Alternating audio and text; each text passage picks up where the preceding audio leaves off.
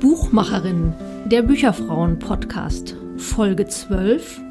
Zum zweiten Mal aus Mainz und mit der Vorsteherin des Börsenvereins des deutschen Buchhandels, Karin Schmidt-Friedrichs. Wir haben uns zuletzt Ende April zu einem Podcast getroffen. Ja, und zwischen diesem letzten Podcast und der heutigen Aufnahme, da liegen aufregende Wochen und Monate. Unter anderem der Wahlkampf für das Vorsteherinnenamt. Dieser Wahlkampf hat im Mai und im Juni dann nochmal so richtig Fahrt aufgenommen. Der Wahltag in Berlin, der 19. Juni. Sie haben ähm, 500 Stimmen bekommen von 943 abgegebenen. Ähm, ich habe mir nochmal äh, rausgesucht, es sind 272 Stimmen direkt in Berlin abgegeben worden und eine, also scheint mir sehr hohe Anzahl an Briefwahlstimmen, nämlich 671 Stimmen sind da reingekommen. Also ich habe Nachrichten bekommen, ein historisches Ergebnis.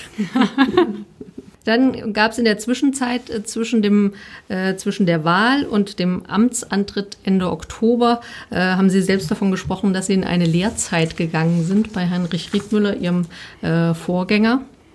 Und seit dem 26. Oktober sind Sie jetzt im Amt. Der Transparenz halber, wir zeichnen am 18. Dezember auf. Äh, wir ähm, strahlen sehr wahrscheinlich am 26. Dezember aus. Das heißt, es sind ziemlich genau 60 Tage. Normalerweise macht man das Fazit nach 100 Tagen, aber jetzt sind wir schon ein bisschen früher dran. Ja, an welche Ereignisse seit dem Mai erinnern Sie sich sehr genau und vielleicht äh, mache ich auch noch mal einen Unterschied zwischen erinnern Sie sich gerne und vielleicht auch nicht so gerne. Ja, erstmal ganz, ganz lieben Dank, dass Sie zum zweiten Mal hier sind. Und Entschuldigung für die Stimme, das ist eine der Folgen ähm, eines sehr ehrgeizigen Amtsantritts, dass die nicht so ganz perfekt ist. Ja, woran erinnere ich mich intensiv, woran gern, woran weniger gern?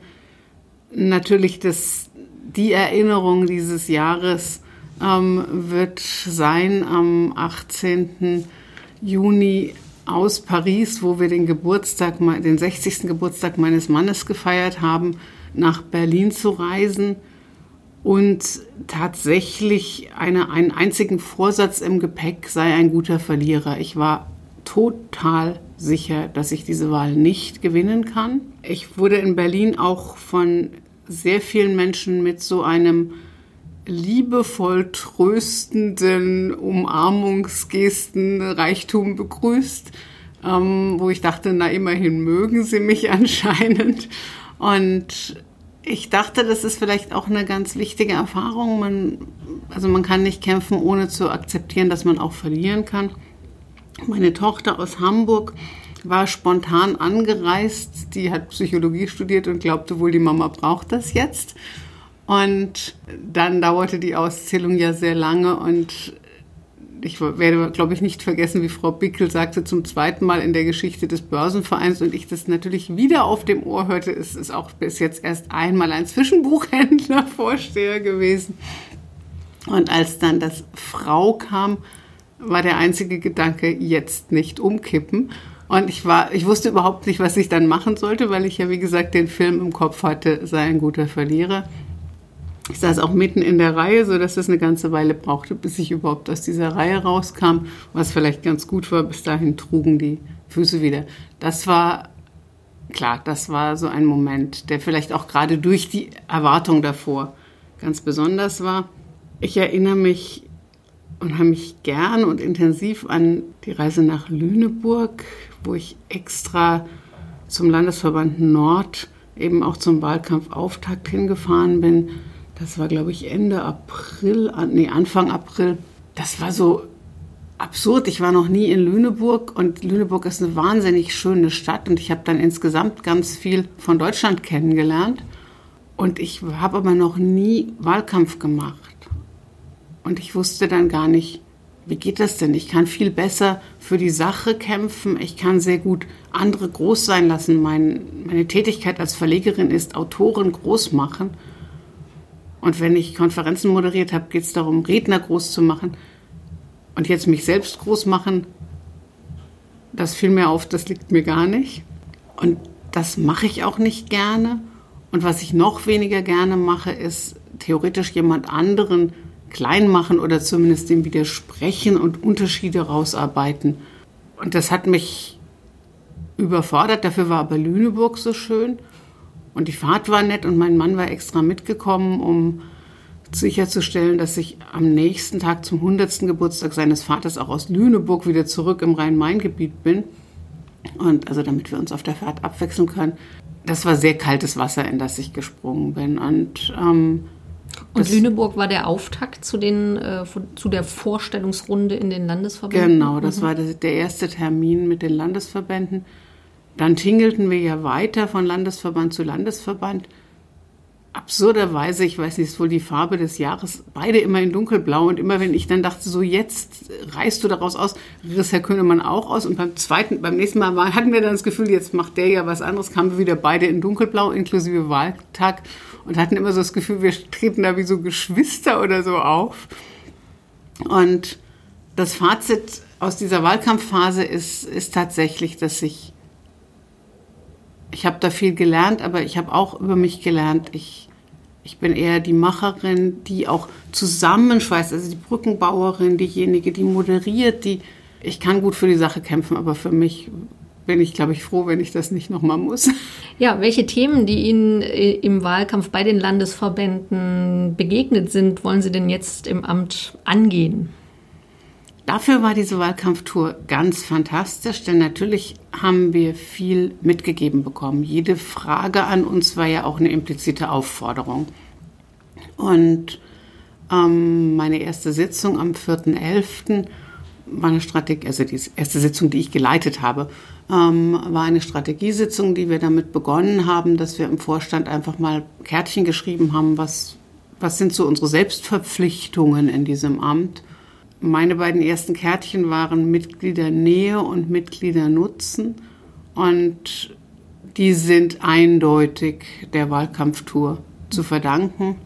Also ich glaube, dass der Börsenverein, die Mitarbeiterinnen und Mitarbeiter einen fantastischen Job machen und ich glaube, dass trotzdem manchmal vor Ort bei den Mitgliedern das nicht in dem Maß ankommt. Also ich dachte immer, ich baue vor allem Brücken zwischen den Sparten und zwischen den Unternehmensgrößen. Ich glaube aber, es kommt, kommen weitere Brücken dazu als Aufgabe, nämlich zu übersetzen, was wird da geleistet und was tun dies, tut dieses Team von ähm, festen und freien Mitarbeiterinnen und Mitarbeitern in der Braubachstraße für den Fortbestand der Branche, für den Erfolg der Branche und das ist klar, wenn ich in meiner Buchhandlung oder in meinem Verlag sitze, dann denke ich nicht täglich an den Verband. Und das ist auch nicht der Job von den Mitgliedern. Aber ich glaube, diese Leistung klar machen und auch die Verbundenheit, die ja eigentlich in dem Wort Verband oder Verein auch steckt, zu stärken, das, das habe ich aus, diesem, aus dieser Tour mitgenommen. Mhm. Das klingt so ein bisschen so, wie ich ein ähnliches Erlebnis manchmal bei den Bücherfrauen habe, ähm, dass man Projekte, die man in so einem Netzwerkverband äh, vorantreibt, dass man über die immer noch einmal mehr kommunizieren könnte, als man es tut, während man selbst schon denkt, jetzt habe ich es aber doch eigentlich schon oft genug gesagt, es muss den anderen ja schon zu den Ohren rauskommen, aber ich glaube, gerade dann ist es immer noch einmal wichtig, es nochmal zu sagen, weil äh, es dann eben immer noch nicht überall überall angekommen ist? Also ich habe ganz oft in den letzten Wochen daran gedacht, die Botschaft ist das, was beim anderen ankommt. Und es ist eben überhaupt nicht genug, dass man weiß, was man getan hat und dass das direkte Team weiß, was es getan hat.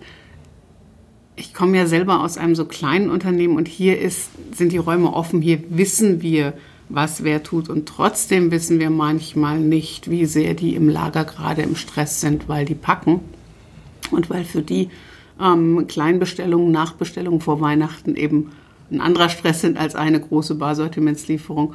Und wenn das schon bei so wenigen Menschen nicht ganz klappt, wie soll das dann auch intern bei der Börsenvereinsgruppe ähm, automatisch klappen, aber vor allem dann eben über die ganze Republik mit unterschiedlichsten Arbeitsrhythmen und Arbeitsweisen. Ja, ich glaube, einmal mehr sagen, ohne dass es dann so oberlehrerinnenhaft kommt. Gab es denn in der kurzen Lehrzeit zwischen Juni und Oktober Überraschungen oder Themen, äh, mit denen Sie gar nicht gerechnet hätten? Also diese Lehrzeit ähm, unterteilt sich in Gespräche, Telefonate und Besuche ähm, bei Herrn Riedmüller und eine, ich habe das für mich Tour der offenen Ohren genannt, dass ich versucht habe, zu möglichst vielen Branchenteilnehmerinnen und Teilnehmern zu fahren. Jetzt sind diejenigen, bei denen ich nicht war, enttäuscht. Ähm, es war trotzdem schon ein relativ voller Terminplan. Ähm, wirkliche Überraschungen gab es nicht. Es gab die positive, also das Positive war, ich bin überall unheimlich offen aufgenommen worden. Und ich bin vor allem zu Unternehmen gefahren, die ich nicht so gut kenne, also deren Perspektiven ich bis jetzt nicht so gut kenne. Und es waren immer offene Gespräche ich bekam auch einen Vertrauensvorschuss, was ich schön finde. Das spricht für die Kultur dieser Branche. Und der Herr Riedmüller, der war jetzt zum Ende seiner Amtszeit, hat das ja sechs Jahre gemacht, so routiniert, dass der sich gar nicht mehr vorstellen konnte, was ich alles nicht weiß. Die Überraschung kam dann eigentlich mit dem Amtsantritt, dass es noch mehr ist, als ich gedacht habe. Ähm, Gibt es da ein paar Beispiele von noch mehr, also dass es noch mehr ist? Also das beginnt damit, dass einige Ämter an der Funktion der Vorsteherin oder des Vorstehers hängen.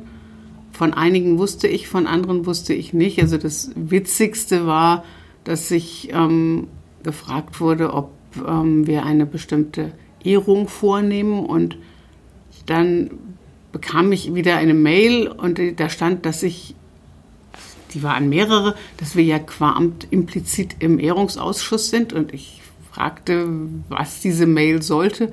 Und erfuhr dann ja, natürlich sind Sie als Vorsteherin auch im Ehrungsausschuss. Und ich dachte, wie komisch ist sie denn formuliert? Und der, die neuen Mitglieder des Vorstands wussten das eben alle auch nicht, dass sie im Ehrungsausschuss sind.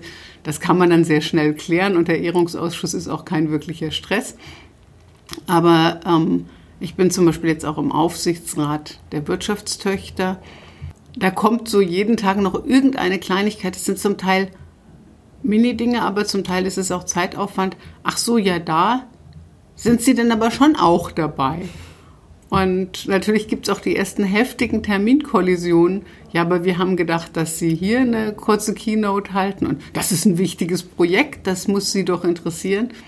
Und das wird so die Herausforderung für 2020, auch auszusuchen, was kann ich denn ernsthaft begleiten und wo wäre es zwar sicher wünschenswert und schön und es soll auch keine Absage an das Projekt sein, aber ich kann mich nicht vierteilen.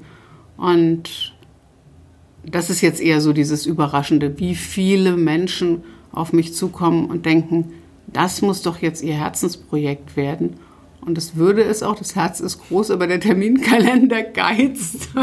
Man kann halt auch nicht gleichzeitig in Berlin und in Frankfurt sein und den Vorlesewettbewerbssieger küren und einer Wettbewerbsjury beiwohnen. Und dann tendiere ich dazu, die Dinge ganz oder gar nicht zu machen und nicht überall so ein bisschen lang zu schrapsen. Für all diejenigen, die noch nicht so in die Buchbranche abgetaucht sind, äh, die Wirtschaftstöchter heißt die Wirtschaftstöchter des Börsenvereins des deutschen Buchhandels. Was sind das denn genau für Unternehmen. Pardon, jetzt sehen Sie, ich fange schon an, so weit die Insider-Sicht zu haben, dass ich vergesse, Gar dass ich das vor wenigen Wochen auch nicht wusste. Also der Börsenverein des deutschen Buchhandels hat zwei, ja, wir nennen die internen Wirtschaftstöchter, also dem sind zwei in der Börsenvereinsgruppe gibt es zwei Unternehmen. Das eine ist sehr, sehr, sehr bekannt. Das ist die Frankfurter Buchmesse, die weltgrößte Buchmesse. Und das zweite ist in der Branche auch sehr bekannt, über die Branche hinaus nicht so, dass ähm, es die Marketingvereinigung bucht. Unter diesem Namen kennt man es auch wieder nicht, aber das ist, die betreibt zum Beispiel das Verzeichnis lieferbarer Bücher, VLB und VLB Tix. Die gibt das Börsenblatt des deutschen Buchhandels heraus. Also die ist so quasi die Infrastrukturtochter für die Branche. Und diese beiden Unternehmen haben jeweils einen Geschäftsführer und agieren eigenständig in, verbunden eben durch die Börsenvereinsgruppe. Mhm. Das ist was, was man in der Branche nicht wissen muss und außerhalb der Branche erst recht nicht. Da ist es einfach wichtig, dass es diese Strukturen gibt. Mhm.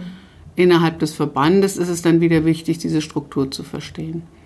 Ja, also ich denke, man begegnet äh, den beiden äh, ja schon immer, ähm, äh, aber da ist es, glaube ich, auch nochmal ganz interessant zu wissen, äh, dass sie damit natürlich auch zu tun haben.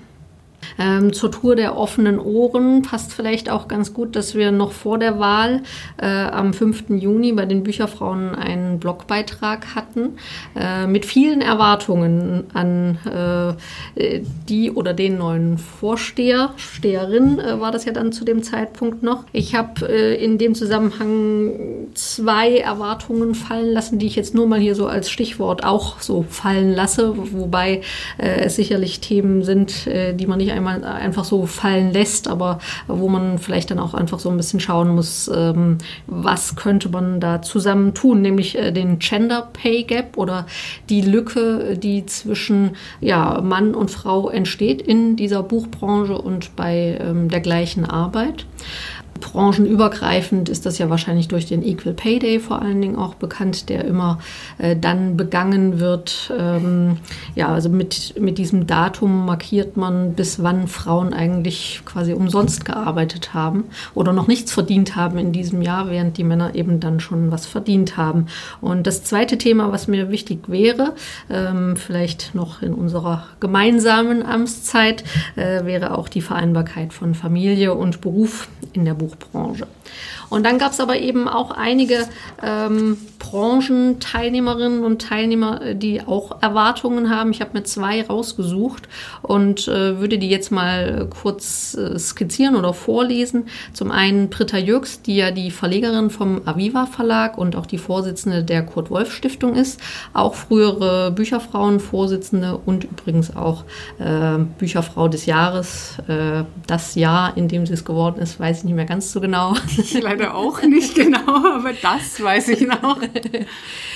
Ja, sie hat geschrieben, ich wünsche mir einen Vorstand, der für die Vielfalt unserer Branche steht und die Belange kleinerer Unternehmen, ob nun Buchhandlungen oder Verlage, e-, ebenso ernst nimmt, also dass dieser Vorstand eben ebenso ernst nimmt wie die großen und der den Austausch und die Kommunikation mit Verbänden oder Netzwerken wie den Bücherfrauen oder der Kurt Wolf Stiftung fortsetzt und intensiviert. Ich wünsche mir Vorsitzende, die nicht nur von Buchhändlern und Verlegern sprechen, sondern auch von Buchhändlerinnen Verlegerinnen und Verlegerinnen und ich würde mich über neue Ideen und frischen Wind in Sachen Branchenmarketing freuen. Das spricht mir sehr aus dem Herzen. Also natürlich auch Ihre Punkte, die ähm, ungleiche Bezahlung, ähm, egal in welcher Branche, ist ein Drama. Es ist schwierig, da von Börsenvereinsseite wirklich aktiv zu werden, weil wir ja keine also wir haben die Macht der Worte, klar, aber wir haben ansonsten keine Macht in die ja, Vertragsgestaltung zwischen Unternehmen und Mitarbeiterinnen und Mitarbeitern einzugreifen. Ähm, nichtsdestotrotz, die Macht der Worte haben wir. Ähm, die Vereinbarkeit von Familie und Beruf. Ja, und jetzt verrate ich Ihnen das. Sie werde ich ähm, insofern implizit thematisieren und einige im Börsenverein wissen das schon, andere erfahren das jetzt durch den Bücherfrauenblog. Ähm, ich werde Ende März, Mitte März nach der Leipziger Buchmesse für drei bis vier Wochen meinen Arbeitssitz nach München verlegen, weil meine jüngere Tochter ein zweites Kind bekommt und der Älteren habe ich zur, um die Geburt des zweiten Kindes geschenkt, dass ich mich eine Weile um das ältere Kind kümmere und dann kriegt die Jüngere das dementsprechend auch. Also die Working Grandma mit Ehrenamt. Und die ersten Termine werden deshalb jetzt schon nach München verlegt. Jetzt muss man dazu sagen, dass ja ohnehin immer in jedem Gremium Menschen aus den verschiedensten Orten sitzen. Also das ist nicht, die kommen jetzt nicht alle wegen meiner ähm, Terroraktion nach München, sondern die kommen, die Termine finden jetzt halt mal in München statt. Und als ich das erste den ersten darauf ansprach, ja, ich kann das in der zweiten Märzhälfte möglich machen, aber nur, wenn das erstens in München ist und zweitens während der Kita-Zeiten. Da musste ich sehr daran denken, wie ich mit zwei kleinen Kindern Architektin war und es hat sich dann doch was getan. Also das war die gute Nachricht. Aber ähm, ich bin sehr gespannt auf weitere Reaktionen und habe mich entschieden, jetzt heute Morgen im, an unser Gespräch denken, dass ich das jetzt einfach mal sage, weil als ich junge Mutter war in einem männerdominierten Beruf, nämlich damals noch der Architektur, habe ich mich zum Teil gar nicht so getraut, davon zu sprechen, dass ich jetzt gehen muss, weil ich meine Kinder abholen muss, weil das immer so ein, ach so, jetzt sind die Kinder ihr wichtiger und dann ist ihr ja der Beruf wahrscheinlich nicht wichtig, implizierte. Und heute denke ich, vielleicht ist es sogar ein gutes Signal, wenn man sagt, ja, und nicht trotzdem, sondern und. Ich freue mich unglaublich darauf, morgens durch den englischen Garten äh, meine kleine Enkelin zur Kita zu bringen. Und ja, wahrscheinlich werde ich zurück, also beim Abholen ab und zu wahnsinnig hetzen müssen, weil ich von irgendeinem Termin komme. So ist das halt, wenn man das vereinbart. Und je mehr wir darüber sprechen, desto normaler wird es vielleicht. Jetzt zu Britta Jürgs. Langer Umweg. ähm, ich hatte die Chance zum im Börsenblatt, was direkt nach der Buchmesse erschien, so ein bisschen einen Artikel zu schreiben, in dem ich mich darstelle, so eine Art Antrittstext. Ähm, Und da zieht sich die Vielfalt als wirklich lebenswichtiges, lebenswichtiger Bestandteil der Branche wie ein roter Faden durch. Ich bin im Moment dabei, also ich habe gestern abgestimmt den roten Faden für meine Keynote auf der IG Belletristik und Sachbuch in München. Das ist in der zweiten Januarhälfte immer so eine Art, ich nenne das für mich intern Neujahrsempfang. Es ist natürlich nicht, aber es ist so das erste große Event der Branche. Ähm, auch da, die will ich jetzt natürlich hier nicht vorwegnehmen, aber auch da wird die Vielfalt massiv Thema sein. Ich bin nämlich fest davon überzeugt, dass es die Kleinen und die Großen braucht. Also ich bin auch nicht diejenige, die da irgendwie die einen gut und die anderen schlecht findet, sondern ich glaube, dass wir es beides brauchen auf allen Seiten und dass sich das wechselseitig befruchtet. Also dass tatsächlich die Kleinen auch von der Sichtbarkeit der Großen profitieren, aber ganz doll auch die Großen von der Kreativität und Agilität der Kleinen und dass die Gesamtbranche herbe Verluste einstecken müsste, wenn wir diese Vielfalt nicht mehr hätten. Und ich hatte von dieser Strategiesitzung erzählt und ich glaube, das darf ich soweit auch verraten. Ich habe mir die Kärtchen, die wir da geschrieben haben, ähm, ich habe mir vom Börsenverein zwei Pinnwände für mein Büro gewünscht und auf der, an der einen Pinnwand hängen diese Kärtchen. Erstens, weil ich den Vorstand auch in seiner Vielfalt als Kollektivgremium begreife und mich nur als die Prima inter pares. Und zweitens, weil das ja so eine Art Programm auch ist, was wir uns gegeben haben. Und da immer drauf zu schauen, wenn ich in meinem Frankfurter Büro bin, tut ganz gut er bringt einem in Erinnerung, wofür man wirklich da ist. Und auch bei der Vielfalt können wir vom Börsenverein natürlich nicht dirigierend wirklich eingreifen, aber den Respekt voreinander und die wechselseitige Anerkenntnis der Bedeutung hilft schon und ähm, ja, die Kurt Wolf Stiftung, ich bin Mitglied und mag die sowieso, also von daher, da, da schlägt das Herz schon automatisch in der Brust. Und gab es denn da auch schon Gespräche über eventuelle gemeinsame Projekte? Mit der Kurt-Wolf-Stiftung konkret nicht. Ähm, es gibt einen Termin in Berlin, von dem ich noch nicht genau weiß, ob ich ihn möglich machen kann. Das ist einer derjenigen, die im Moment noch mit was anderem kollidieren und ich überhaupt nicht weiß, wie ich das unter einen Hut kriege. Ähm, aber es wird da ganz sicher Gespräche geben. Wenn wir schon über ähm, die Vielfalt auch im ähm, Börsenvereinsvorstand sprechen, vielleicht äh, nennen wir die, die anderen Ämter einfach auch nochmal und die Personen, die sie ausfüllen, ähm, damit wir die vielleicht auch nochmal zumindest im Ohr haben und äh, äh, wann immer es möglich ist, uns davon auch ein Bild machen können. Genau, ich fange vielleicht mit denjenigen an, die durch ein Ehrenamt, was sie bereits ausfüllen, automatisch Vorstandsmitglieder sind. Das ist für den Buchhandel die Frau Schulz-Rother. Mhm. Ähm, für die Verlage ist es die Frau Kneißler. Und für den Zwischenbuchhandel, also die Auslieferungen und die Barsortimente, ist es der Herr Schierke. Dann gibt es im Vorstand einen ständigen Vertreter der Länder. Wir haben hier ein föderales System. Ähm, das ist der Herr Stadler. Und dann gibt es die direkt gewählten Vorstandsmitglieder. Da bin ich als Vorsteherin gewählt. Meine Stellvertreterin ist die Frau Beurich. Als Schatzmeister gewählt ist der Herr Grabemann. Auf jeden Fall ist der Herr Klingelhofer weiter im Vorstand. Die Felicitas von Lovenberg ist weiter im Vorstand. Ich komme nochmal auf den Blogbeitrag zurück, der übrigens heißt, äh, wer die Wahl hat, Bücherfrauen und Buchmenschen zur Börsenvereinsvorstandswahl vom 5. Juni, wie gesagt. Ähm, ein zweites Statement, was es darin gibt, äh, kommt von Pia Ziefle. Äh, die ist Buchhändlerin und Autorin ähm, äh, und ähm, hat unser Buchladen in Mössingen aufgemacht, noch gar nicht so lange her.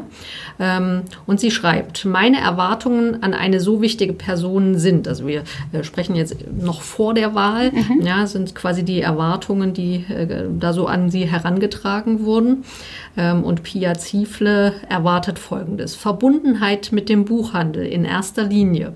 Wir kleinen Buchhandlungen sind diejenigen, die ganz dicht an einer ganz heterogenen, relevanten, unglaublich treuen Kundengruppe sind.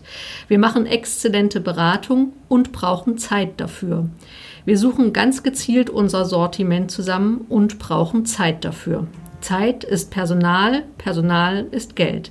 Wir sind über alle Maßen angewiesen auf eine ordentliche Preispolitik der Verlage, denn unser Überleben ist nicht allein abhängig von Kreativität und 1A-Lage, sondern vor allem von Eurobeträgen, die wir aufgrund des Angebotes der Verlage überhaupt erwirtschaften können.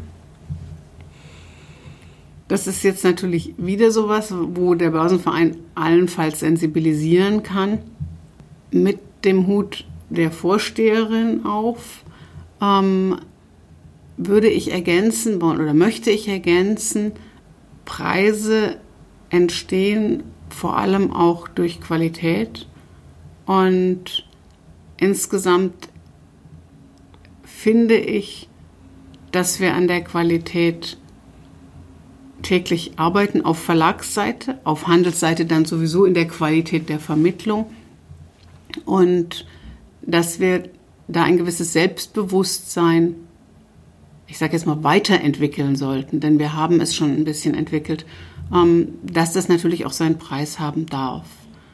Und ich freue mich jetzt mit beiden Hüten, also Hut der Vorsteherin und Hut der Verlegerin, dass dieser Ruf in den letzten Jahren aus dem Handel gekommen ist, denn zu meiner Anfangszeit habe ich oft erlebt, dass wir jetzt Hut Verlegerin ähm, hochwertige und damit auch höherpreisige Bücher gemacht haben und diese Preise dann diskutiert wurden im Vertriebsgespräch. Oh, so viel kann ich nicht und meinen Sie echt? Und da hat sich was geändert und jetzt hat in den letzten Jahren hat fast der Handel die Verlage überholt und gesagt, wir würden uns trauen, wir können so qualitätvolles Sortiment gestalten und wir können so gut verkaufen, dass wir einen Preis auch besprechen und verargumentieren können. Und nun, liebe Verlage, kommt ihr mal in die Puschen.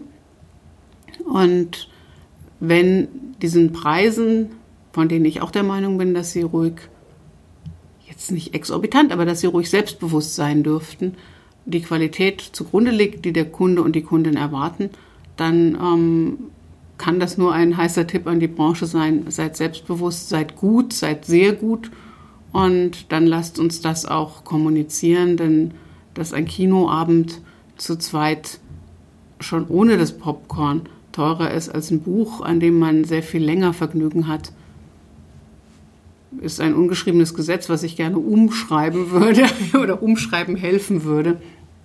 Aber auch hier nochmal als vielleicht, das erlebe ich als Erwartung sehr oft, dass man so denkt, jetzt kann die die Welt retten. Wunderschön, wenn man das zugeschrieben bekommt, aber auch ein bisschen schlimm. Ähm, der Börsenverein ist ja ein Unternehmensverband. Also man Mitglied im Börsenverein ist das Unternehmen, die Buchhandlung oder der Verlag oder die Auslieferung, das Barsortiment und nicht ein Verband von Mitgliedern. Also Mitglieder sind juristische Personen und Unternehmen und nicht menschliche Personen. Und insofern, und er kann eben den Mitgliedern Tipps geben, Selbstbewusstsein geben, Anregungen geben, aber die Unternehmen sind ähm, in höchstem Maße eigenständig. Und das muss man sich immer in seinen, also wenn dann die großen Wünsche kommen und man so kurz davor ist, auch selbst die Welt retten zu wollen, ähm, sagen, das und das kann ich und das und das kann ich eben nur anstoßen. Mhm. Passt auch ganz gut zu der Frage, die ich mir da notiert habe, welche Erwartungen können Sie erfüllen und welche vielleicht nicht. Ja. Ähm, also ich glaube, das oder ich erlebe jetzt aus den ersten Tagen und Wochen, das Wichtigste ist mir klar machen und auch den Menschen, die mich ansprechen, das kann ich mitnehmen und in meine Kommunikation integrieren, weil es mich auch überzeugt. Das kann ich mitnehmen in den Vorstand und in unsere Vorstandsdiskussion und Arbeit integrieren. Also da können wir konkret was tun. Und auch zu sagen, das kann ich nicht tun. Also ein Beispiel, ich war, bin regelmäßig am Media Campus. Bis 26. Oktober war ich da immer als Verlegerin und habe den Verlag vorgestellt. Dann gab es einen Termin, den wir schon ausgemacht hatten vor Ewigkeiten. Und ähm, der war dann nach der Wahl und vor dem Amtsantritt. Und dann haben wir gesagt, jetzt möchten natürlich die, ähm, der Branchennachwuchs, der da in Seckbach versammelt ist, auch gerne ein paar Fragen an die designierte Vorsteherin ähm, stellen. Dann haben wir so Position und Jackett gewechselt, damit klar ist, welcher Hut ist gerade drauf. Ähm, und da kam dann ganz oft so, ich würde, bei uns werden aber so wenige übernommen nach der Ausbildung und können Sie da nicht was machen? Und das war das erste Mal, wo ich gemerkt habe, das tut mir jetzt furchtbar leid und euch enttäuschen zu müssen, aber da kann ich nichts machen. Und dann nahm das Gespräch nach einer Weile so den Verlauf, dass wir uns intensiv über welche Kompetenzen brauchen Gründer. Und es gibt genügend Buchhandlungen, die zu übernehmen sind, auch Verlage, Alterspyramide. Ähm,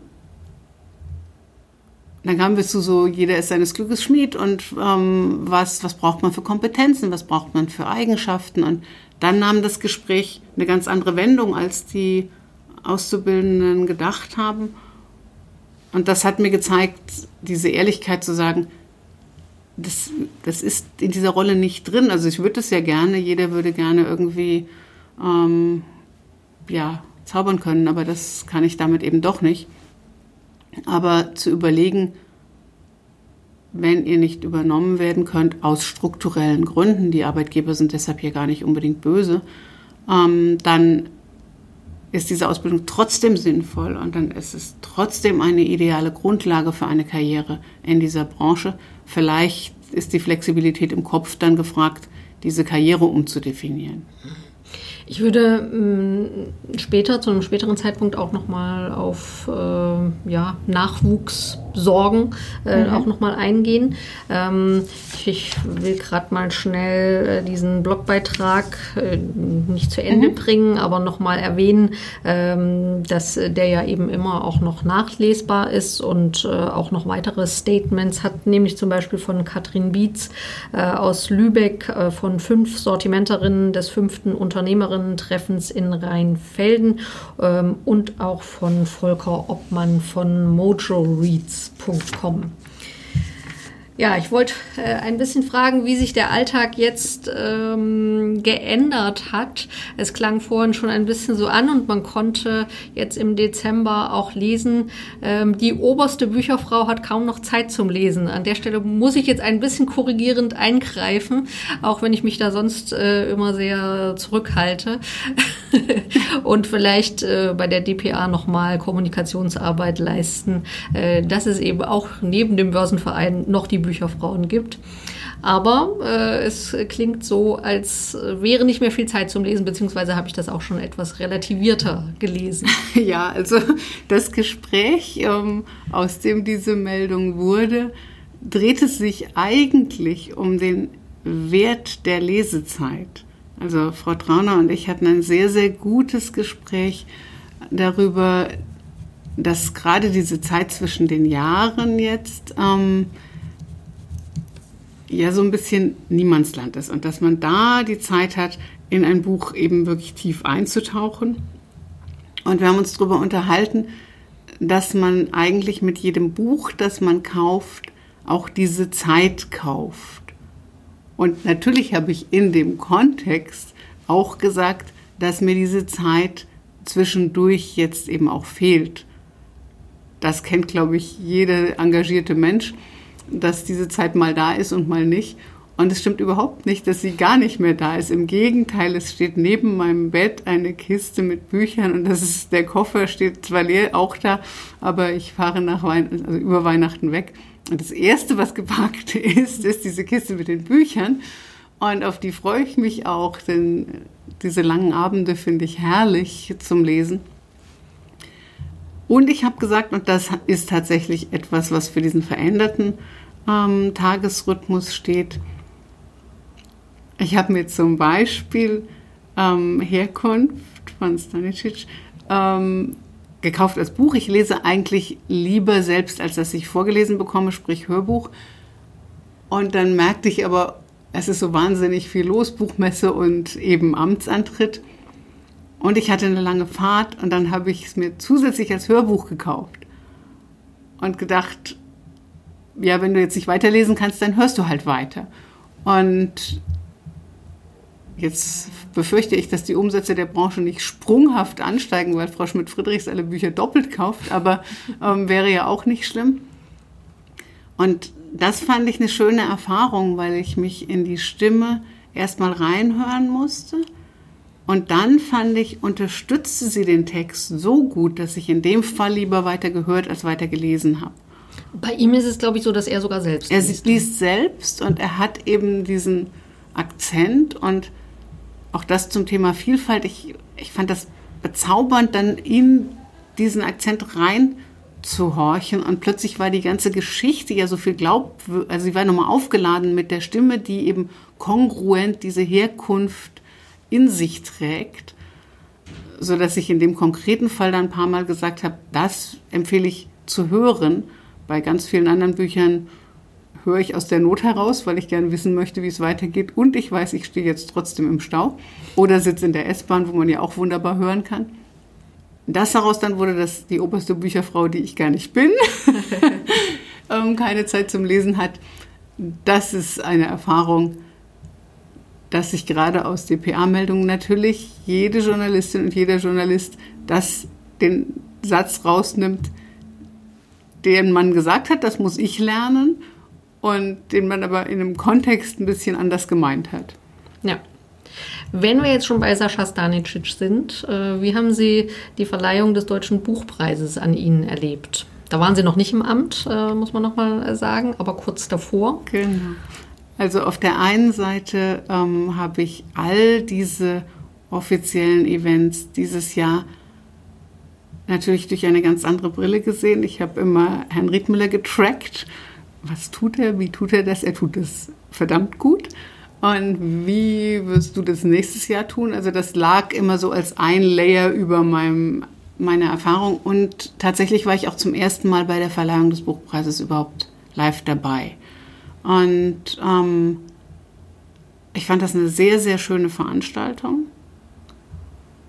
Und ich wusste zum Beispiel auch nicht, dass man anwesend sein muss, um den Preis verliehen zu bekommen. Es gibt ganz viele Dinge, die waren, also waren so in meinem, das zum Thema, was kommt an Informationen an. Also ich wusste so, es gibt den Buchpreis natürlich, aber ich wusste nicht, nach welchen Regularien ganz genau wird der verliehen.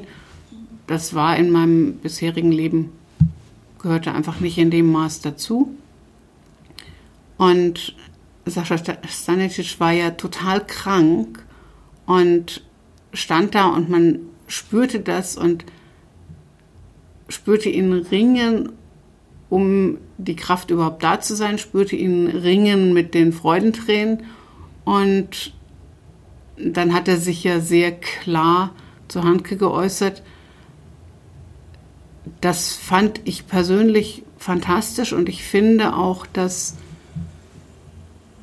die Buchbranche ein Diskursraum ist. Und insofern erlebe ich auch Kritik, wie er sie geäußert hat, an etwas, was ja jetzt mit unserer direkten Organisation auch gar nichts zu tun hat, als wichtig und richtig und habe davon auch mitgenommen, dass wenn irgendwann eine Entscheidung kritisiert wird, an der ich beteiligt gewesen bin, dann ist es auch okay. Also dann eigentlich ist es schlimm, dass wir das nicht einfach mal annehmen und sagen,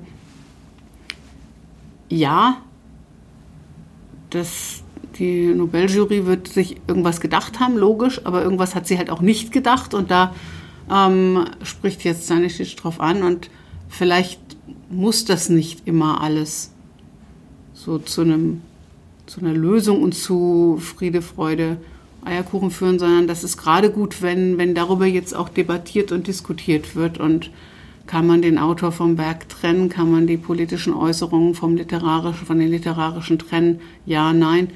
Ich finde diese Diskussion tut uns gut und wenn sie in Respekt geführt wird, dann noch mal mehr.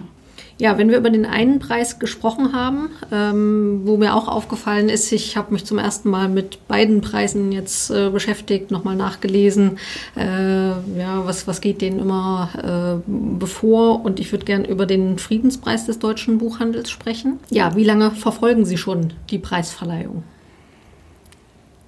Also das, woran ich mich als erstes erinnere und auch tatsächlich ganz intensiv, und ich weiß nicht, wie es dazu kam, aber mit 15 war ich mal mit bei der Verleihung des Friedenspreises. Also da waren meine Eltern eingeladen und ich durfte mit. Warum ich mit durfte, weiß ich nicht. Und meine kleinere Schwester durfte nicht mit, wollte vielleicht nicht.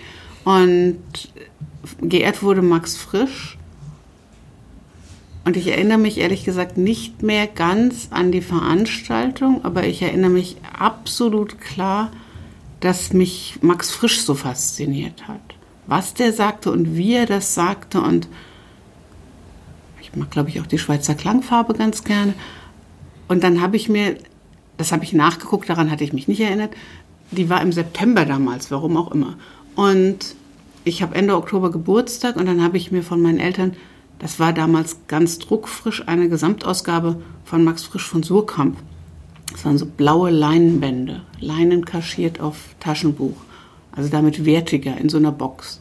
Und das wollte ich unbedingt haben zum 16. Geburtstag. Und meine Eltern fanden das die sicherste Methode, das Lesen zumindest von Max Frisch, wenn nicht gleich das ganze Lesen, mir abzugewöhnen, so eine Gesamtausgabe. Die fanden, sagten, das liest du nie und ich sagte, doch, unbedingt. Und den hätte ich so beeindruckend gefunden. Und meine Eltern merkten, glaube ich, dass ich halt einfach spontan begeistert war, aber die kannten auch meine Spontanität und bauten nicht so darauf, dass das jetzt ein nachhaltiges, ja, enzyklopädisches ähm, Interesse quasi schon ist.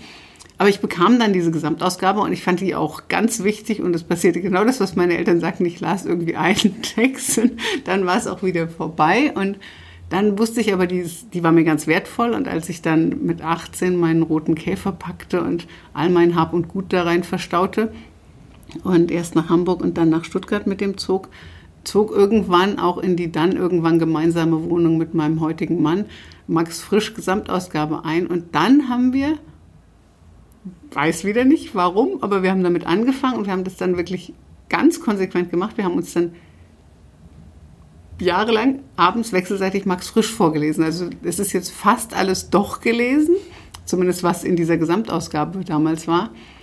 Und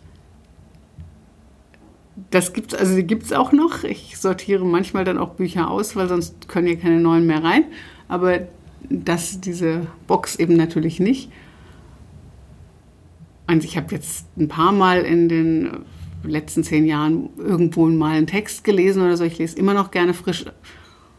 Aber die Tatsache, dass ich das eigentlich dem Friedenspreis verdanke, die habe ich jetzt erst begriffen, als ich eben dieses Jahr bei der Friedenspreisverleihung saß und dachte, nächstes Jahr du an dieser Stelle, hu. Dann habe ich mich aktiv erinnert tatsächlich an Astrid Lindgren, das war irgendwie ein paar Jahre später. Und dann trat ehrlich gesagt der Friedenspreis so ein bisschen aus meinem Leben auch wieder raus in der Phase des Architekturstudiums. Also wir hatten auch keinen Fernseher und ja, irgendwann hat man mal im Radio, es war immer so, dass es, dass es den gibt und dass er eine Bedeutung hat, war mir klar und es war mir auch ganz wichtig, aber ich habe nicht an dem Tag zu dieser Zeit mein Leben danach geplant, dass ich jetzt Friedenspreisverleihung höre oder schaue. Das änderte sich dann mit dem Eintritt in die Buchbranche. Und seit einigen Jahren bin ich auch in der Paulskirche dabei. Am Anfang habe ich mir das nicht geleistet, weil ich immer dachte, eine Verlegerin gehört an ihren Stand. Und diese Team, also mein Verständnis von Team ist eben nicht, dass ich so spezielle Dinge darf, sondern ich gehöre dann genauso an den Stand. Und irgendwann wurde mein ehrenamtliches Engagement bedeutender und dementsprechend bekam ich dann da eine Karte und irgendwann habe ich dann gedacht, eigentlich bist du auch blöd, dass du das dir nicht gönnst. Und dann hab, haben wir mit dem Team gesprochen, dann durfte ich zum Friedenspreis und mein Mann blieb da und kümmerte sich und arbeitete eben mit am Stand. Und dann kam die nächste Stufe des, der ja, Überarbeitung des, der Eigenverpflicht, des eigenverpflichtenden Weltbildes. Dann haben wir gefragt, ob wir vielleicht zusammen dahin gehen dürften und die Mitarbeiter das alleine machen. Das machen die perfekt. Hätte man viel früher machen dürfen. Aber es ist nach wie vor so und das wird auch als Vorsteherin so bleiben. Ich bin eine der wenigen, die nach der Verleihung und inzwischen bin ich ja sogar danach zum Essen eingeladen, wieder auf die Messe gehen, weil mir das Abklatschen mit meinem Team am Stand unheimlich wichtig ist. Auch da sagen wir vielleicht nochmal für äh, Branchenfremde, aber Brancheninteressierte, äh, dass der Friedenspreis des deutschen Buchhandels immer am Sonntag verliehen wird, äh, während der Deutsche Buchpreis, äh, ich glaube, das ist der Dienstag, an dem der schon verliehen wird und der hat ja auch immer was mit einem Buch zu tun. Also bei Sascha Stanicic ist es eben in diesem Jahr Herkunft. Ähm, äh, Shoutout an Heidelberg. Ab, am 9. Januar gibt es wieder eine Lesung äh, mit Sascha mhm. Stanicic. Und die Stimme ist so toll.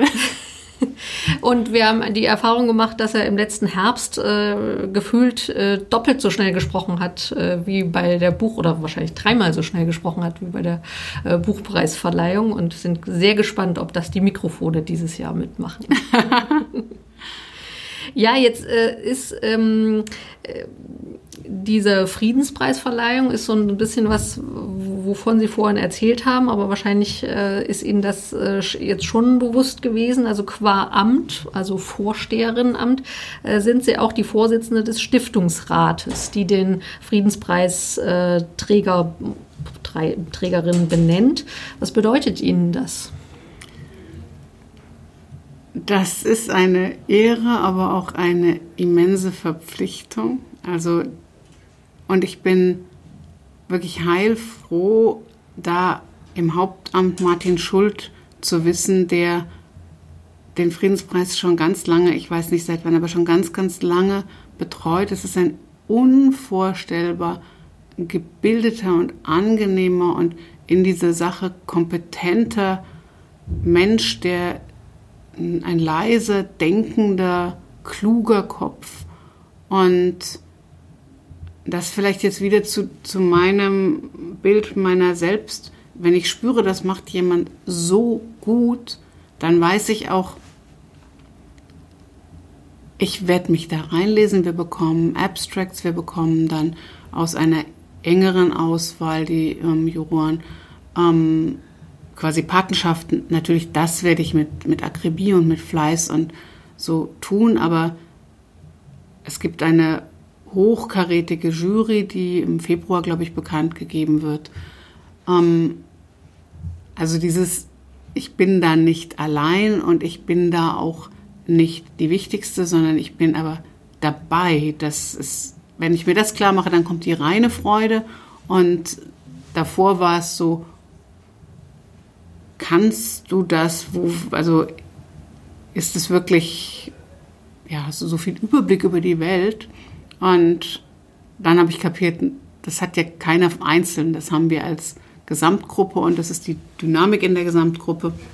Und übrigens die Vorschläge, ähm, es gehen jetzt im Januar ganz viele Briefe raus, wo der Börsenverein ehemalige Preisträger und ich weiß nicht genau, welche Menschen auffordert, Vorschläge einzureichen, aber es kann jeder Mensch kann Friedenspreisträgerinnen und Preisträger vorschlagen, nur nicht sich selbst. Das ist eindeutig mhm. verboten, das finde ich auch gut. Und aus diesen Vorschlägen ähm, wählt dann die Jury aus und dann muss man da auch richtig, richtig sich reinarbeiten und reinlesen. Das ist aber wieder fantastisch. Also so einen Anlass zu haben, um sich mit was zu beschäftigen, das finde ich ist eine der schönsten Nebenwirkungen von so einem Amt. Mhm. Nun dürfte es kein Geheimnis sein, dass es bei den Bücherfrauen natürlich auch äh, ganz oft und lange Zeit ein Thema war, äh, dass das Verhältnis äh, von äh, männlich ausgezeichneten zu weiblich ausgezeichneten äh, sehr, sehr ungleich verteilt war. Ich habe mir jetzt auch mal die Mühe gemacht und habe äh, das, was bei Wikipedia steht, auch nochmal einzeln nachgerechnet. Wikipedia sagt nämlich eigentlich, es wären elf Frauen ausgezeichnet. Da rechnen sie aber offensichtlich äh, auch die Paare ein. Also es gibt ja zwei mhm. Paare, die ausgezeichnet wurden. Ähm, äh, und neun Frauen sind ausgezeichnet gegen 58 Männer. Wie gesagt, drei Paare beziehungsweise Institutionen. Also es gab ja auch den Club of Rome mhm. ähm, und so weiter. Ja, und äh, dass die Preisträgerinnen ähm, ja so in den letzten Jahren äh, dann auch mehr geworden sind. Gott sei Dank. genau. Ähm, und das kann man vielleicht auch nochmal sagen. Also laut Statut, äh, das heißt sogar jeder Mann äh, darf Vorschläge machen. Ähm, da möchte ich äh, eigentlich in diesem Podcast auch mal ein bisschen Raum für geben, dass das eben möglich ist.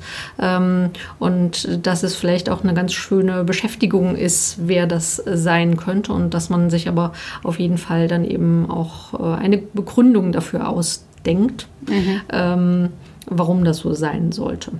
Also ich finde es ganz massiv wichtig, dass das in den letzten Jahren endlich auch mehr Frauen sind. Zu dem Jedermann, was Sie eben ansprachen, wir haben im Vorstand beschlossen, dass wir unsere Vorstandsprotokolle jetzt in gendergerechter Sprache formulieren. Wir haben am an, also wir haben angeregt, dass die wichtigsten Texte jetzt endlich überarbeitet werden. Das ist natürlich ein Prozess. Also dafür gibt es sehr, sehr, sehr viele Texte, die ähm, in so einem großen Verband ähm, kursieren. Aber ich merke an, ihrem, an ihrer Betonung und mir geht es inzwischen auch so, dass ich mich darauf sensibilisiert habe, dass wir mit Sprache was machen. Aber natürlich machen wir vor allem auch was damit, wen stellen wir an einer so prominenten Stelle hin. Und sowas ist ja auch immer Vorbild, das macht Frauen Mut. Also das ist übrigens mhm. was, was ich jetzt auch in, in, meiner Wahl spüre, dass Frauen mich ansprechen und sagen, das macht mir jetzt auch Mut. Mhm. Und ja, dann, wie muss es dann erst mit einer Friedenspreisträgerin sein? Ja.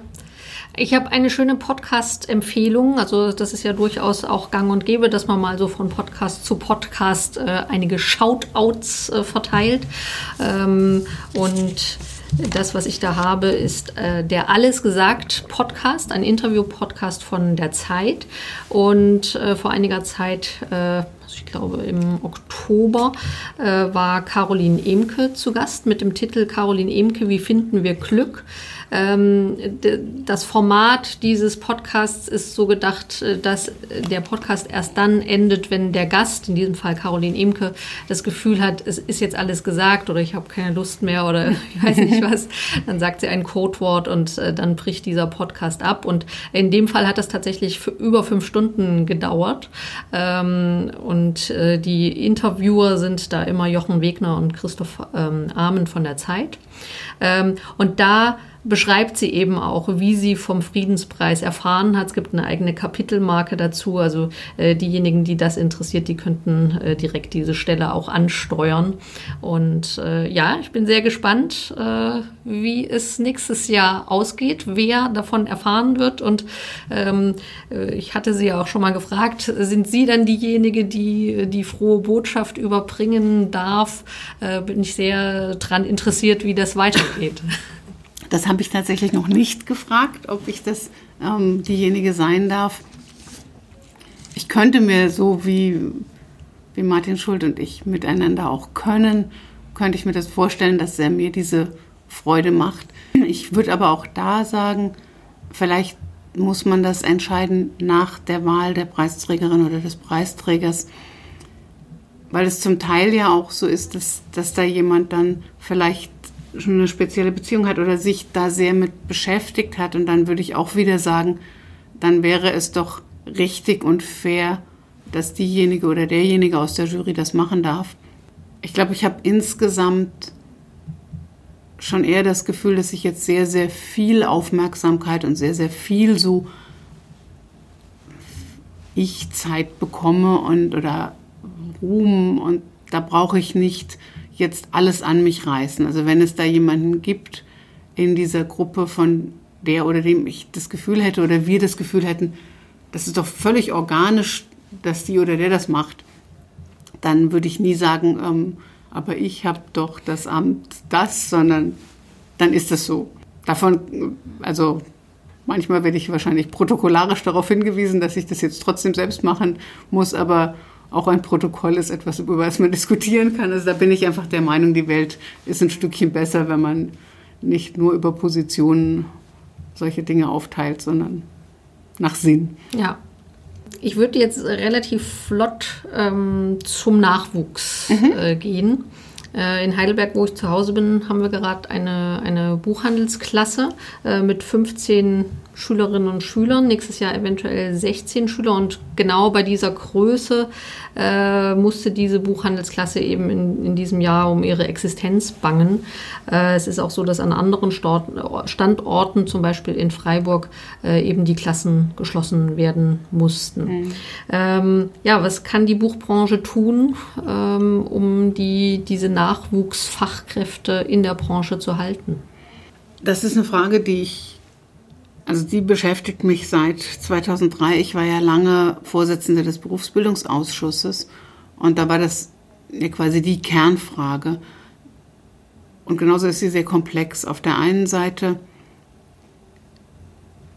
glaube ich, dass wir nicht nur bei den Preisen, also Ladenpreisen, über die wir eben gesprochen haben, Selbstbewusstsein brauchen, sondern wir brauchen auch eine Strahlkraft, ein Selbstbewusstsein als Branche. Wir sind, und das ist typisch für Intellektuelle, wir sind immer so dialektisch und wir sehen das Gute und das Schlechte. Und das gibt es aber in allen Branchen. Die anderen Branchen sind nur zum Teil nicht so dialektisch und dann reden die nicht über das Schlechte. Wir dagegen tun das manchmal. Und dann kam mit der Digitalisierung natürlich so dieses Schlagwort von End of Print. Und wenn die Eltern ihren Kindern in, dem, in der Phase der Berufsentscheidung alle sagen, um Gottes Willen, mach das nicht, das hat ja keine Zukunft, dann ist es ganz blöd und das ist, stimmt ja auch nicht. Also ich glaube total an die Zukunft dieser Branche und ich halte es, egal auf welcher Seite, in welcher der drei Sparten ähm, Mann oder Frau dann sein Glück sucht, ähm, ich halte es für immer noch, ja, ich wäre ja nicht da, wenn ich es nicht für die spannendste Branche hielte. Ähm, ich glaube, dass man sich ganz toll entwickeln und sich auch einbringen kann in je nach Jobumfeld, aber das kann man sich ja auch suchen. Und insofern ist der erste Schritt, glaube ich, tatsächlich über uns ein bisschen anders reden. Und jetzt meine ich nicht stolz im Sinne von, huh, wie sind wir, aber einfach mit so einem Grundselbstwertgefühl und einem Grundselbstbewusstsein und ähnlich wie wir es ganz am Anfang hatten, es, man muss eben darüber reden, sonst wissen es die Menschen nicht. Was bieten wir für Karrieren, was bieten wir für Chancen? Und auch die müssen wir ein bisschen von dem reinen Entlohnungssystem trennen, weil ein Teil der Entlohnung ist tatsächlich auch der Inhalt, mit dem wir arbeiten. Und die Umfragen in der Gen Y sind ja immer allen Sinn suchend. Also von daher eigentlich haben wir was zu bieten. So, dann angenommen, wir haben die Auszubildenden, das wäre ja schon der erste Schritt, dann würde auch das Fachklassensterben nicht mehr so intensiv sein, denn das, also Dinge steigern sich ja miteinander und sie schwächen sich aber auch miteinander. Ähm, solange die Fachklassen am Wackeln sind, und das sind sie ja schon sehr lange, je nachdem immer wo und wie intensiv das auch ein Branchenstandort ist, ähm, war mir deshalb in der Zeit im Berufsbildungsausschuss immer ein riesiges Anliegen, dass wir den Media Campus halten, selbst wenn der andere Kosten verursacht bringt er erstens natürlich auch eine ganz andere Ausbildungsqualität, weil man dort ja im Internat ist. Das heißt, man hat die ganzen Abende noch zum Vernetzen und zum Veranstaltungen suchen dabei. Und damit hat man dann zumindest eine Chance, das ja auszugleichen. Ich vermute, dass wir irgendwann auch zu einer Art Stipendiensystem oder Förderung davon kommen müssen, wenn es uns nicht in dem Maß gelingt oder nicht flächendeckend gelingt ähm, wieder junge Menschen in unsere Branche zu locken. Und es gibt auch einen Förderverein Berufsbildung, der in so einem Fall ähm, anzusprechen ist. Also ich, ich glaube, das Wichtigste ist wirklich dieses über uns noch mehr und noch strahlender reden, Chancen auftun und sich nicht abkoppeln lassen, weil wenn, wenn so Systeme erstmal gebrochen sind, dann ähm, ist die Gefahr groß, dass es dann richtig runtergeht und das wäre echt schlimm. Mhm. Ähm, in Heidelberg ist es so gewesen, dass ähm, gerade so dieses drüber reden äh, auch ganz gut funktioniert hat, indem man äh, dieses Problem eben auch in diese Heidelberger äh, Literatur-Community eingebracht hat und äh, darauf eben auch hingewiesen hat. Und daraufhin äh, sind es wohl dann auch wieder 15 mhm. Äh, Schülerinnen und Schüler geworden. Ähm, ja, und vielleicht äh, diese Buchhandelsklassen, äh, wo immer es einem auch möglich ist, anzusprechen, gemeinsame mhm. Projekte zu machen und Kooperationen zu machen. Ich denke, das könnte vielleicht auch schon ein Schritt in die richtige Richtung sein. Es gibt noch einen Punkt und auch da will ich jetzt nicht gegeneinander argumentieren, aber wir haben ja seit der Bildungsreform der 60er, 70er das Ziel, immer mehr Menschen zum Abitur und immer mehr Menschen dann auch an die Hochschulen zu bringen. Und nun habe ich selber mit großer Freude studiert, also von daher kann und werde ich nichts gegen die Hochschule sagen. Ich weiß aber auch, dass es Menschen gibt, die sich in dieser schier endlosen Freiheit mancher Studiengänge gar nicht so zu Hause fühlen und die auch nicht nur über das Wissensvermitteln gerne lernen, sondern die auch eher vor Ort und in einer kleineren Struktur lernen. Und ich glaube, wir haben manchmal den höheren Abschluss auch zu automatisch als höherwertig gesehen. Und Mein Mann hat eine äh, Schriftsetzerlehre vor seinem Studium gemacht. Die hat ihm immens geholfen. Also ich glaube, dass wir vielleicht auch generisch wieder für Ausbildung werben oder zumindest informieren müssen, denn Menschen sind unterschiedlich, sie sind unterschiedlich schnell, unterschiedlich eigenständig. Die einen, denen kann es gar nicht genug Freiheit sein, die anderen brauchen ein bisschen mehr Einbindung und Anbindung und dann kann eben eine Ausbildung ähm, zur Medienkauffrau, Mann oder Buchhändlerin, Buchhändler, Medienhändler genau das Ideale sein. Mhm. Ich habe hier ein Stichwort äh, auf dem Zettel, nennt sich Autorinnen-Schuber. Da die Zeit jetzt allerdings schon ein bisschen vorangeschritten ist, äh, würde ich anbieten, dass Sie uns Ihren Autorinnen-Schuber schriftlich zusammenstellen. Also da reicht mir der Titel. Äh, ich würde dann vielleicht das Cover raussuchen und äh, dann würden wir das äh, den, an den ähm, Podcast dranhängen. Äh, das machen wir gerne und wir fangen, machen als Teaser es beginnt mit Astrid Lindgren und es endet vorläufig mit Karin Köhler. Vielleicht ist es aber, okay. bis ich das schriftlich zusammengefasst habe, könnte es sein, dass ein weiterer Name hinter Karin Köhler steht. Wunderbar, das freuen wir uns drauf. Und dann gibt es ein Thema, das auch nicht ganz so einfach ist ähm, und äh, wo ich jetzt auch ein bisschen drauf gespannt bin, ähm, ja, äh, weil sie ja alle Sparten vertreten müssen, äh, wie sie darauf reagieren können. Allerdings habe ich auch in der ein oder anderen äh, Zeitung ähm, den Hinweis auf einen Fonds ähm, gefunden, aber jetzt sollte ich vielleicht doch noch mal sagen, worum es geht. Es geht um die Barsortimentauslistungen, ähm, also für Brancheninteressierte. Äh, vielleicht äh, kurz so beschrieben, dass äh, kleinere Verlage äh, vor allen Dingen in diesem Jahr vor der schwierigen Situation stehen, ähm, dass viele ihrer Bücher nicht mehr in den Barsortimenten gelistet sind oder nicht mehr vorgehalten werden, ähm, sodass es dem Buchhändler einfach möglich ist, äh, dieses eine Buch äh, von heute auf morgen zu bestellen. Ähm, die Bücher sind dann zwar noch lieferbar, aber ganz oft sagen die Buchhändler dann, das lohnt sich eigentlich nicht mehr so richtig, äh, dass wir das jetzt bestellen. Äh, wir hatten das äh, Thema auf der Buchmesse aufgegriffen. Ähm, da allerdings mehr mit Verlegerinnen und Verlegern gesprochen, also diese Perspektive eher gehabt. Und ähm, ich möchte das Thema gerne auch nochmal hier für den Podcast aufgreifen ähm, und im Idealfall äh, mehrere um das Mikrofon versammeln, äh, nämlich eine Buchhändlerin, eine Verlegerin, vielleicht sogar eine Zwischenbuchhändlerin. Das wäre so der Idealfall. Ob ich alle immer an den gleichen Tisch bringen kann zu einem Zeitpunkt, äh, ist schwierig. Ähm, was gibt es für Möglichkeiten und was ist das für ein Fonds, von dem man lesen konnte? Ich bin an der Stelle äh, ja noch ein bisschen überfordert, weil ich das Gefühl habe, wir wissen alle noch nicht ganz genau, was hat es wirklich für Folgen. Also auf der einen Seite darf natürlich ein Barsortiment, also die Zwischenbuchhändler, ähm, selbst entscheiden, die haben vorher ihre Bestände ja auch aufgebaut. Also haben mehr Titel ans Lager genommen und immer mehr Titel ans Lager genommen. Das hat uns Verlage und auf der anderen Seite die Buchhändlerinnen und Buchhändler sehr gefreut, weil die Barsortimente damit immer mehr zum wirklich Allrounder wurden. Jetzt ähm, kommunizieren die Barsortimente, wir listen ja nur die Titel aus, die sich überhaupt nicht drehen. Die Verlage sagen, das stimmt so nicht ganz. Die Buchhändler sagen, das stimmt so nicht ganz. Wir haben ja gerade die Nachfrage. Ähm, das ist, glaube ich, ein Prozess, über den ich ungern jetzt so abschließend urteilen würde, weil wenn, wenn die beiden anderen, nämlich die Verlage und die Buchhändler, recht hätten, dann würde ja das Barsortiment das auch wieder lernen und sagen, stimmt, da haben wir vielleicht ein bisschen zu radikal mhm. agiert.